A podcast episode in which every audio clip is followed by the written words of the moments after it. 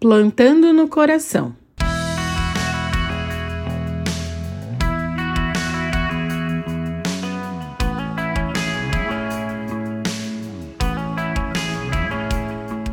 Agora, ouçam a explicação da parábola sobre o lavrador que saiu para semear. As sementes que caíram à beira do caminho representam os que ouvem a mensagem sobre o reino e não a entendem.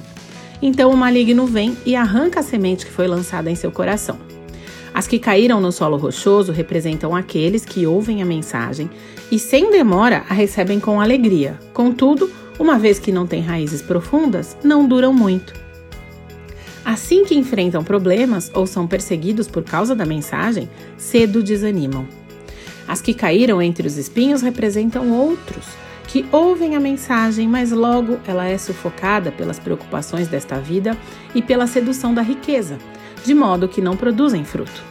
E as que caíram em solo fértil representam os que ouvem e entendem a mensagem e produzem uma colheita 30, 60 e até 100 vezes maior que a quantidade semeada. Mateus 13, 18 a 23. Eu gosto muito das parábolas, porque elas são uma forma muito clara usada por Jesus para explicar conceitos profundos e importantes também para as pessoas, utilizando sempre exemplos do cotidiano delas, os quais eram de fácil entendimento. A parábola do semeador, inclusive, é utilizada no mundo dos negócios com uma outra conotação, para dizer que devemos semear sempre, prospectar, recrutar, vender e fazer os nossos negócios com diligência mas também com a consciência de que nem todas as pessoas irão receber bem a nossa proposta, o nosso produto ou o nosso serviço. Bom, fica claro que não era bem isso que Jesus estava falando nessa ocasião, não era esse o objetivo dele, mas era falar sobre o coração das pessoas ao terem contato com a mensagem da salvação, sendo que a semente do semeador é uma representação da palavra de Deus. E na versão do texto bíblico que eu li, que é a NVT, nova versão transformadora, fica bem fácil de entender isso, né? As aves que comem a semente são o inimigo tentando roubar da pessoa o entendimento sobre a mensagem. O solo rochoso representa aquela pessoa que ouve a mensagem e reage com grande alegria de forma impulsiva, mas que isso vai durar pouco porque ela não tem raízes. Os espinhos, por outro lado, representam as preocupações e seduções do mundo que sufocam a mensagem, se sobrepõem a ela e faz com que a pessoa não dê fruto. A grande virada de chave é o terreno com um bom solo, no qual a mensagem semeada se torna frutífera.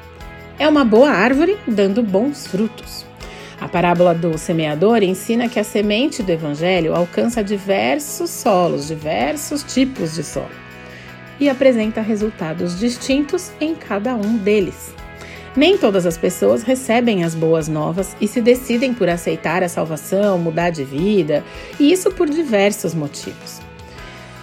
Isso significa que a responsabilidade pela germinação dessa semente é humana, pois depende da qualidade do solo, do quão este coração está aberto para receber essa semente que foi jogada.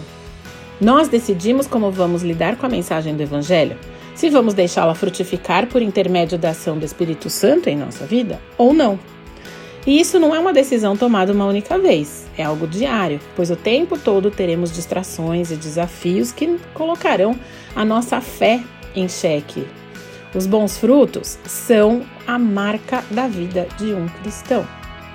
E mesmo sabendo que nem todo solo irá frutificar, devemos continuar semeando, lançando a semente, mesmo sabendo que nem todo mundo vai aceitar a mensagem da salvação de coração aberto, nós devemos continuar pregando o Evangelho, para que outras vidas sejam transformadas pela verdade.